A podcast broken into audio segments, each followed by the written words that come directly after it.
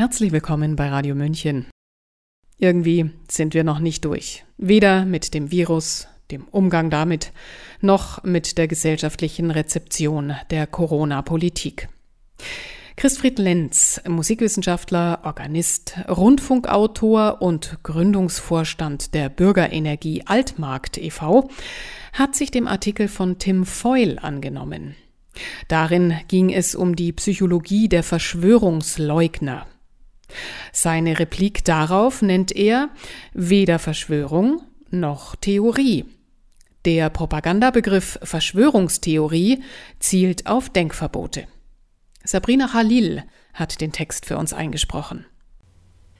Der Engländer Tim Foyle veröffentlichte Anfang März 2021 im Off Guardian einen Essay mit dem Titel On the Psychology of the Conspiracy Denier: A Closer Look at the Class That Mocks über die Psychologie des Verschwörungsleugners ein genauerer Blick auf die Klasse, die spottet, worin er der Frage nachgeht, aus welchem psychischen Hintergrund das von Verschwörungsleugnern postulierte Denkverbot zu erklären ist. Seit Juni wird sein Text von Radio München dem hiesigen Publikum als Audiopodcast in deutscher Sprache zur Verfügung gestellt.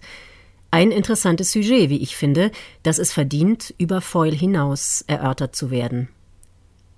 Verschwörung als Ersatz für Erklärung. Verschwörung impliziert satanische Kräfte, die sich an finsterem Ort heimlich zusammentun, um Böses gegen die Menschheit auszuhecken. Im Mittelalter unterstellte man den Juden, sie wollten durch Brunnenvergiftung die Pest auslösen, um die Christen auszurotten. Für Unwetter und sonstige Schicksalsschläge erklärte man die angeblich mit dem Teufel verschworenen Hexen für verantwortlich und tötete sie grausam. Psychologischer Hintergrund man hatte keine Erklärung für einschneidende Ereignisse. Um das damit verbundene Gefühl von Hilflosigkeit nicht aushalten zu müssen, erfand man Ursachen und Schuldige, an denen sich die Frustration austoben konnte. Die Elite, auch eine Verschwörung? Heutige Verschwörungstheoretiker haben die sogenannte Elite im Visier, also jene Clique extrem Reicher, die in einem rechts- und gesetzfreien Raum allein mit Hilfe ihres unermesslichen Vermögens Staaten gängelt und das Gesicht der Erde gestaltet, nicht zum Besten der Menschheit. Die meisten Mitglieder der Clique bleiben anonym.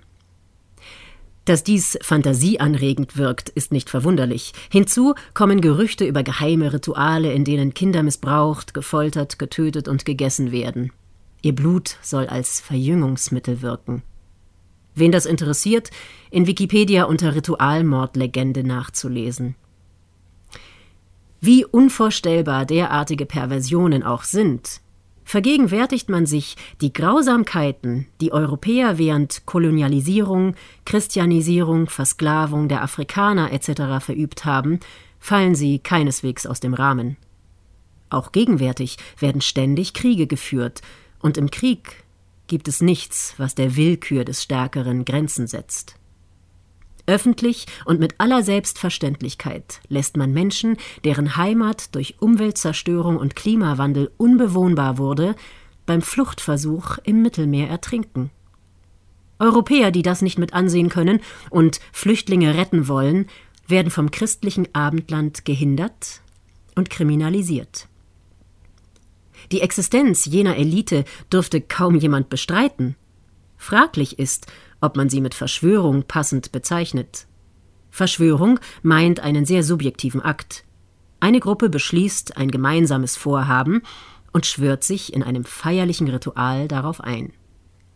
Endstadium einer politökonomischen Entwicklung. So sind die Extremreichen nicht entstanden. Vielmehr stellen sie das Endstadium einer politisch-ökonomischen Entwicklung dar, die von Anfang an in der Logik des Kapitals lag, nämlich dessen stetig fortschreitender Konzentration. Je ein Kapitalist schlägt viele tot, brachte Marx es griffig auf den Punkt. Entstanden ist der Kapitalismus in den Städten.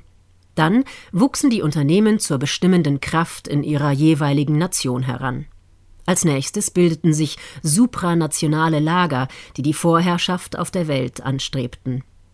Der westlichen kapitalistischen Welt mit den USA als Führungsmacht stellte sich der nach der Oktoberrevolution entstandene sozialistische Ostblock mit der Supermacht Sowjetunion entgegen. Rund 70 Jahre des 20. Jahrhunderts prägte der Kampf zwischen diesen beiden Lagern die Weltgeschichte. Er endete mit der Kapitulation der Sowjetunion und dem Scheitern ihrer Vision eines sozialistischen Staates. Damit erhielt der traditionelle Kapitalismus endgültig freie Bahn. Die Weltherrschaft wurde ihm praktisch zu Füßen gelegt. Er nahm sie auf, setzte sie um und brachte die Welt in den Zustand, den wir heute erleben. Es kam zur ultimativen Kapitalzusammenballung in den Händen der Eliten, die auch Oligarchen genannt werden. Eliten oder Oligarchen? Kapitalisten wie andere zuvor. Im Prinzip machen diese nichts anderes, als Kapitalisten eh und je betrieben haben. Jedes Unternehmen hat seine Strategie entwickelt.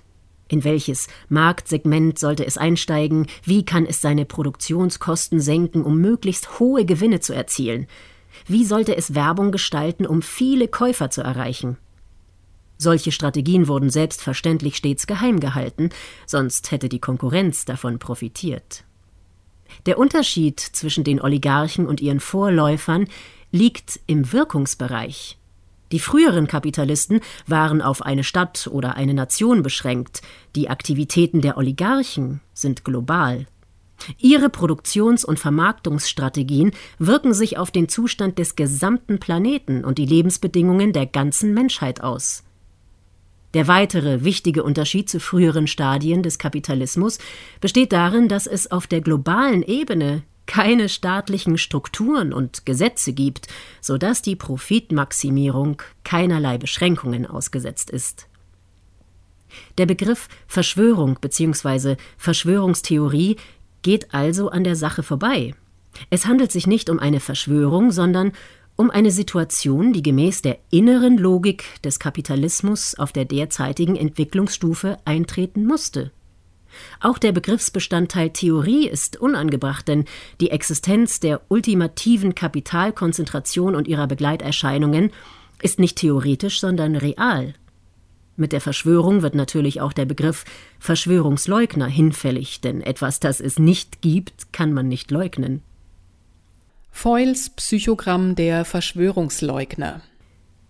Die Zeitgenossen, die Tim Foyle als Verschwörungsleugner bezeichnet, gibt es jedoch und er charakterisiert sie zutreffend. Das Kind, das den Eltern gehorcht, um Anerkennung und Zuneigung nicht aufs Spiel zu setzen, bleiben sie ein Leben lang. Aus dem gleichen Motiv gehorchen sie dem Lehrer, dem Firmenchef, den staatlichen Autoritäten und überhaupt den gesamten in der Gesellschaft üblichen Verhaltensnormen.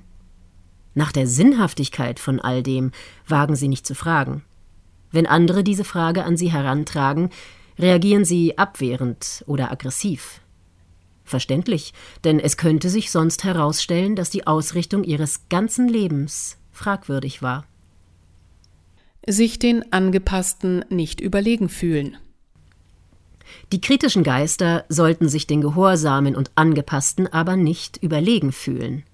In aller Regel bleibt die Kritik nämlich auf den Raum des Denkens und der Theorie beschränkt, der gesamten vom Kapital gestalteten Lebensweise unterwerfen sich nämlich auch die Kritiker, vielleicht mit ein paar minimalen Abweichungen. Unterwerfen ist aber schon der falsche Ausdruck, denn den Großteil dieser Lebensweise übernehmen viele durchaus freiwillig. Wir mögen die Industrialisierung der Landwirtschaft kritisieren, greifen im Supermarkt aber doch zu den kostengünstigsten Produkten. Wir verurteilen die imperialistische Ausbeutung der Entwicklungsländer, freuen uns aber doch, dass wir für Jeans oder Heimwerkergeräte so wenig bezahlen müssen. Politisch-ökonomisch betrachtet lassen wir uns bestechen. Den Bevölkerungen der hochindustrialisierten Länder wird ein zufriedenstellender Lebensstandard ermöglicht, damit sie sich ruhig verhalten und nicht etwa wieder zu klassenkämpferischen Aktionen greifen. Von den Arbeiterinnen in den brutal ausgebeuteten Ländern ist das allerdings nicht zu erwarten. Sie sind damit ausgelastet, von einem Tag auf den anderen zu kommen, haben nicht den historischen und wissenschaftlichen Hintergrund der europäischen Beschäftigten und haben es mit erfahrenen und raffiniert handelnden Kapitalisten zu tun, die darauf achten, den Bogen maximal, aber doch nicht zu sehr zu überspannen. Endstadium ist Ankündigung des Neuen. Und doch kommt das so raffiniert gefügte System jetzt ins Wanken.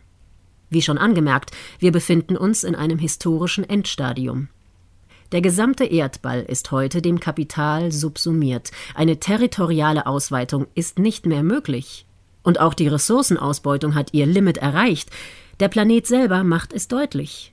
Zu viel gasförmigen Müll musste er schon in seine Atmosphäre aufnehmen. Jetzt steigt die Temperatur und verursacht tödliche Wetterextreme, an einem Ort Flut, woanders Dürre. Noch wird versucht, einen angeblichen Killervirus, dessen tödliche Wirkung sich an der Sterbestatistik allerdings nicht nachweisen lässt, als Gefahr Nummer eins darzustellen, um von den klimaverursachten Katastrophen abzulenken, welchen man hilflos gegenübersteht. Doch lange wird das Lügenwerk nicht halten.